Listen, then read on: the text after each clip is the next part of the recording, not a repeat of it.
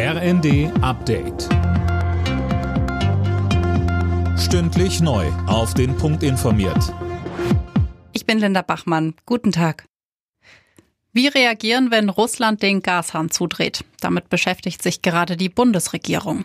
Unter anderem sollen Energieunternehmen Hilfe vom Staat bekommen, heißt es aus Regierungskreisen.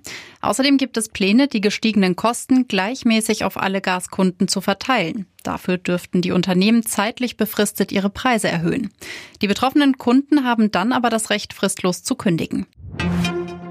Die Ampelparteien wollen heute Eckpunkte für ihre Wahlrechtsreform beschließen. Ziel des Ganzen, den aufgeblähten Bundestag wieder auf Regelgröße zu schrumpfen. Mehr von Tim Pritztrup. Aktuell sitzen 736 Abgeordnete im Parlament. Eigentlich sollen es nur 598 sein. Mehrkosten für den Steuerzahler etwa 400 Millionen Euro bis zur nächsten Bundestagswahl.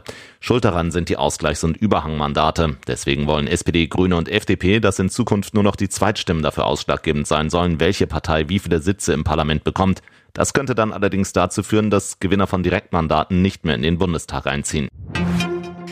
CDU-Chef Merz kritisiert Kanzler Scholz nach dem Auftakttreffen zur konzertierten Aktion im Kampf gegen die Inflation. Scholz sei jede Antwort schuldig geblieben, sagte Merz bei Welt TV. Die Beschreibung der Lage sei keine Lösung des Problems. Vögel haben offenbar einen Wiesenbrand im Saarland ausgelöst. Die Tiere hatten laut Polizei Grünschnitt mit auf einen Strommast genommen. Das Gras kam gegen die Leitung, fing Feuer und setzte dann eine Wiese in Brand. Außerdem fiel in der Gegend auch noch der Strom aus. Beim Tennisturnier in Wimbledon sind die deutschen Überraschungen heute im Viertelfinale gefordert. Jule Niemeyer und Tatjana Maria stehen erstmals in ihrer Karriere in der Runde der letzten acht und treffen am Nachmittag direkt aufeinander. Alle Nachrichten auf rnd.de